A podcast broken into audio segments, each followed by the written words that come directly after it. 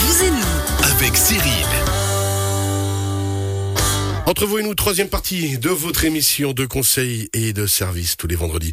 De 11h à midi, on a parlé business, multimédia, relations de proximité. J'ai l'impression que c'est un mantra chez nous d'ailleurs. À chaque fois, on parle de proximité au niveau C'est important, c'est très important. Tellement essentiel. On a parlé, alors, il a parlé parce qu'il nous a fait alors euh, un enchaînement de 14 minutes non-stop au taquet. Guillaume Logis Pro SARL, le marché de l'immobilier. Franchement, alors, parfait. Merci. On est tranquille. On sait ce qui se passe et on sait comment ça va et on est rassuré. En tout cas, Il moi, nous, a, il rassuré. nous a fait le plateau au doigt, Ouais, il nous a fait la vallée d'Illier, il a fait le Chablais, c'est parfait, ouais. Bon Non, mais j'ai des directives, on me brief. On Cyril me brief. On devrait l'engager chez Chablais Région pour aller faire la promo de la région à l'extérieur.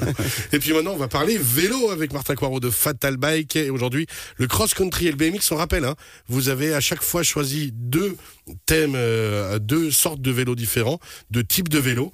Euh, on aborde, euh, bah, on a eu le vélo de piste, on a eu le vélo de route, on a eu euh, le, le cross-country. Non, le cross-country, c'est maintenant, on a eu la descente. Enfin bref, je vais vous laisser parler. le cross-country et le BMX, Martin Coirot.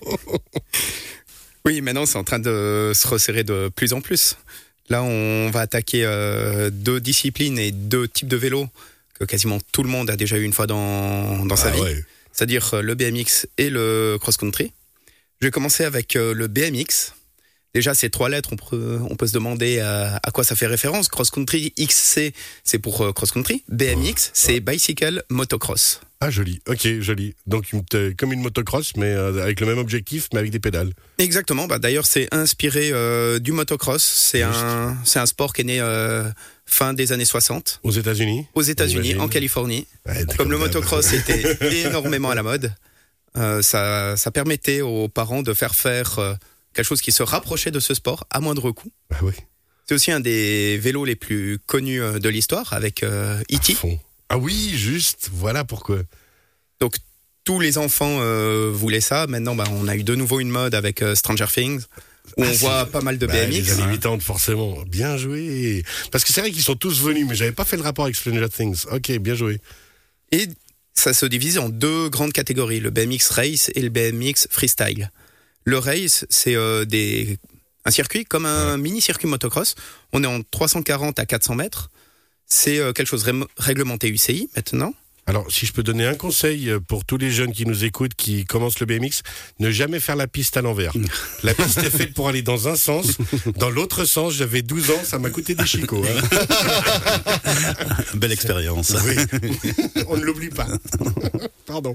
Le BMX euh, Race est du coup une des meilleures bases euh, pour n'importe quel type de vélo pour un enfant.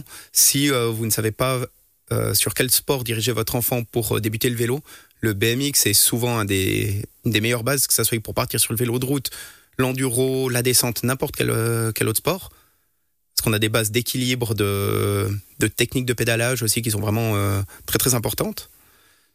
Les roues de ces vélos, c'est du 20 pouces que ça soit euh, freestyle ou race. En race, ce sont des vélos qui sont beaucoup plus longs, beaucoup plus légers aussi. On va retrouver euh, du carbone, du carbone dans les roues aussi. On va avoir quelque chose qui va tourner autour des 9 kilos. Les pédales, ça va être des pédales clippées tout le temps. Parce qu'on est vraiment en mode compète, quoi. Voilà, il faut faire corps avec, euh, Avec avec, le vélo. son vélo, euh, bien lire la piste, donner énormément de, de watts au pédalage aussi, que ça soit au départ ou pendant qu'on roule. Ouais. Tandis que le freestyle, c'est pas exactement ça, ça s'inspire plutôt de la culture du skateboard. Ça vient aussi de Californie, dans les années euh, mi-70, à San Diego, que, que c'est apparu. Moi, si je dois remonter le temps, c'est là que je veux aller. pour tout, hein. Pardon. Là, du coup, on est encore plus proche de l'univers euh, skateboard et motocross. D'ailleurs, euh, ce type de BMX euh, est entré dans les X Games, qui est normalement des, des compétitions qui étaient principalement motorisées à l'époque. Ouais, c'est juste. C'est quelque chose avec des vélos qui sont beaucoup plus lourds, si je puis dire. On est sur du 12-13 kilos. Des vélos qu'on va retrouver plutôt dans les skateparks ou alors le vélo qu'on va acheter euh, à ses enfants. La plupart du temps, à BMX, euh, c'est en taille unique. Il existe des plus petites tailles, Ouais, ouais. mais c'est un investissement qui est à, à très long terme. Parce qu'on offre un BMX euh, à son enfant qui a 10 ans. Il pourra l'utiliser encore quand il aura 20, quoi. Exactement, et il peut le laisser 10 ans dans la cave. Le ressortir, changer les pneus, ça restera un BMX. Par contre, rappelez à tous les parents qui maîtrisent pas bien le vélo que le BMX, c'est pour des pistes de 400 mètres. Moi, j'ai un gamin qui a débarqué l'autre jour pour une sortie qu'on faisait à vélo et il y avait 10 km à faire. On l'a renvoyé. Parce que 10 km en BMX, c'est compliqué. Après, ça peut être aussi des vélos qui peuvent être très pratiques pour aller à l'école si on a une Ouais. petite distance. Effectivement. Parce qu'avantage de ce type de BMX freestyle, c'est que c'est fait pour tomber. Donc il y a très peu de pièces qui sont là pour, euh, pour casser Bien joué, ouais. ou être euh, fragile. On peut vraiment le malmener ou juste ne pas avoir les, les notions pour euh, bien entretenir son vélo. J'aime bien le malmener. Faut pas dire ça à tous les enfants, Martin.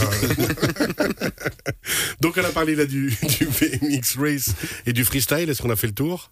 On a fait plus ou moins le tour euh, pour ces euh, deux types de vélos. Ensuite, le cross-country, alors. Le cross-country qui est un peu plus compliqué à, à parler parce qu'au final, c'est le VTT. C'est ça, c'est la base. Voilà, c'est c'est la base. J'en avais déjà parlé dans une précédente Ouais. émission d'où ça venait, qui avait inventé le VTT. Donc je vais pas revenir euh, là-dessus. Je vais plutôt parler vraiment des vélos en règle euh, générale. On était sur du 26 pouces il y a 10 ans.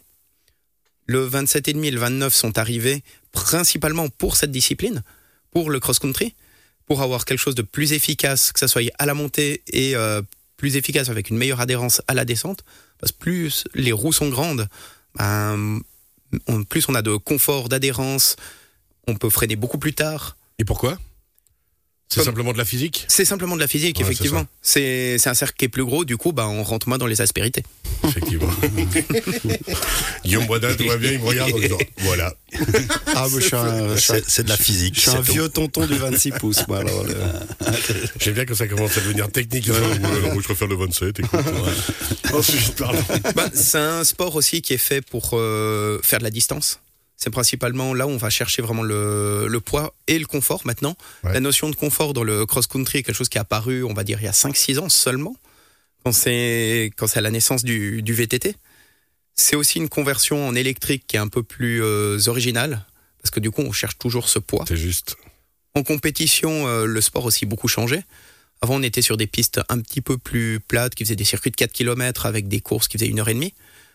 L'heure euh, de, de course a, a pas forcément euh, changé. Par contre, le côté technique de la course euh, a énormément évolué.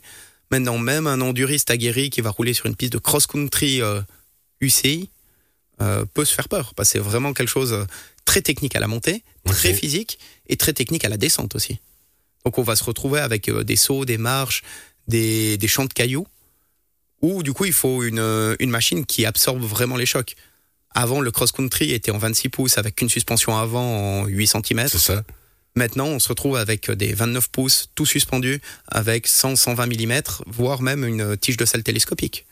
Ah ouais, parce que je sais que c'était c'était une hérésie d'avoir euh, une double suspension sur un cross-country il y a quelques années. Et donc, on peut bloquer la suspension, alors, à l'arrière, ou bien? On peut la bloquer, mais elle fait office d'embrayage. Je dis souvent au magasin quand on me pose la question euh, sur l'efficacité d'un tout suspendu, faut voir ça comme une moto ou comme une motocross. Une moto de route, elle n'est pas faite pour faire des sauts, mais elle a une suspension arrière. C'est pas pour le confort de la personne, c'est pour l'adhérence. Mm. Et du coup, maintenant, avec les systèmes de suspension qui ont évolué dans le vélo, on va plus avoir cet effet de pompage. On perd ça, il n'y a pas de d'énergie, débattement ouais. en fait. Et au contraire, on va avoir plus de puissance qui va être délivrée au sol sur une surface qui est meuble. Parce que justement, ça s'adapte beaucoup mieux euh, à la surface sur laquelle on roule. Voilà. Joli. Donc c'est plus vraiment des blocages complets, ça n'existe quasi plus, mais c'est plutôt euh, des embrayages pour, euh, pour augmenter pas. l'adhérence. Ça va vite, hein, Ça Guillaume va vite, Boisdin. ouais. Oh là là. Allez, un petit coup de vieux, les gars. Euh, par contre, on revient alors, euh, parce que moi, ça m'avait aussi impressionné, c'était que euh, maintenant, on est sur du monoplateau à l'avant et qu'on joue juste avec euh, l'arrière, avec les pignons arrière. Exactement, maintenant on est sur un plateau devant, plus de dérailleur avant et 12 vitesses euh, derrière en moyenne. Ok. On va avoir euh, une cassette arrière, donc les pignons derrière, qui vont être beaucoup, beaucoup plus gros. Et finalement, là, c'est c'est des maths très basiques. Avant, on avait trois plateaux devant, avec un certain nombre dedans, et euh, 9, 10 vitesses derrière. On a supprimé tout ça parce que finalement, en fonction de comment on croisait la chaîne, Ben, le ratio, donc euh, le total des, de la pignonnerie, était le même. Si on était sur grand plateau, petite vitesse ou inversement, mais il fallait pas croiser. Par et puis surtout, si on s'emballait un tout petit peu, on perdait la chaîne. Quoi. Exactement. C'était beaucoup moins fiable, c'était plus lourd, ça demandait plus d'entretien. C'était une bonne excuse pour arriver en retard à l'école. Maîtresse, tu, sais que J'ai te- déraillé. J'ai déraillé. Plein de graisse, et je peux pas prendre Voilà. mes cahiers. Pardon, c'est des souvenirs. Désolé. Mais maintenant, bah, effectivement, on déraille beaucoup moins avec ce type euh, de vélo et ça fait aussi des vélos qui sont euh, nettement plus polyvalents. Parce qu'on va pouvoir grimper euh, pour prendre euh, une pente, euh, la dérochure à Montaigne, qui est une pente vraiment très très raide, euh, facilement avec n'importe quel VTT. Mais par contre, si on est sur les bords du Rhône à plat, qu'on est à 90 tours minutes, ce qui est une cadence, euh, une bonne cadence, on va dire, on n'est pas loin des 40 km heure, ce qui est, c'est pas l'idéal pour un VTT. Mhm. Et du coup, la machine peut aller bien plus vite que ce que le physique peut donner. Donc on se retrouve dans un éventail qui est beaucoup plus large, sans se prendre la tête, parce qu'on n'a pas besoin de se dire sur quelle vitesse je suis, c'est juste plus simple ou plus euh, difficile, plus de vitesse ou moins de vitesse. Génial, tout très facile d'utilisation. Question Ludovic. Par rapport aux pistes, tu parlais qu'à l'époque, les pistes étaient assez basiques par rapport à maintenant où il y a des montées et des descentes. L'évolution, c'est quoi? C'est le vélo qui fait ça ou c'est l'homme qui a voulu un petit peu développer cette partie-là? Ben, on va dire qu'au bout d'un moment, bah, les circuits, s'ils changent pas, ça devient un petit peu moins attractif. Mais la technologie euh, au service euh, de l'humain, chercher à gratter de plus en plus de secondes, d'avoir des vélos de plus en plus légers, mais on se retrouvait avec des machines qui étaient beaucoup trop efficaces par rapport euh, à leur circuit. Ouais, d'accord. Donc ils ont rendu un petit peu plus complexe pour, euh, pour avoir aussi un peu plus de spectacle, il faut le dire. Ouais. C'est pour ça que des disciplines euh, intermédiaires comme le short track existent. C'est du cross-country, mais sur des parcours semi-urbains, la plupart du temps. C'est très euh, spectaculaire à Ouais, voir, ça, ouais. mais ça dure très très peu de temps. C'est sur euh, même pas une demi-heure, et ça permet de faire une manche qualificative pour le lendemain, la course de cross-country CI. Merci beaucoup. Il nous reste une minute, Martin. Est-ce qu'on a fait un petit peu le l'ensemble du panel? On a quasiment fait euh, l'ensemble. Bah, il y a ces versions, bah, du coup, comme je disais, en électrique, Ouais. où du coup, on va avoir des batteries qui sont 300 euh, Wh en moyenne et 60 newtons de couple. Du coup, c'est des vélos électriques à 14 kg, mais où il faut apporter quand même une certaine puissance parce que du coup, on reste avec le cross-country dans un esprit vraiment sportif. sportif C'est pas forcément un esprit de balade. Ça veut dire que le, ce vélo-là va pouvoir permettre peut-être juste d'aller plus loin et puis de se faire un peu plus plaisir Avec des belles performances. avec de belles Bah, performances. sinon, il y a bah, ce que j'avais dit la dernière fois, les All Mountain, qui sont Ouais. très proches, où on a le côté plaisir. Le cross-country a quand même une ADN compétition. quoi qu'il arrive. Merci beaucoup, Martin Coiron, rappel de Fatal Bike ici à Montaix. Cet euh, entretien dès cet après-midi dans les podcasts de Radio Chablais. Merci également à Guillaume Boyardin de Logipro SARL à Valdilier qui nous a parlé du marché de l'immobilier. Merci beaucoup. Et Ludovic Bizel de Genedis qui pour finir est resté, hein, parce que tout à l'heure on a dit ouais, il va dégager. Mais Non, mais je suis bien là, je, Ah. me, je me plais bien. on, on est pas mal sérieux. Bon, ça fait plaisir. Bien Merci beaucoup à vous trois. Bonne fin de semaine, puis bon week-end. À bientôt. Bon week-end.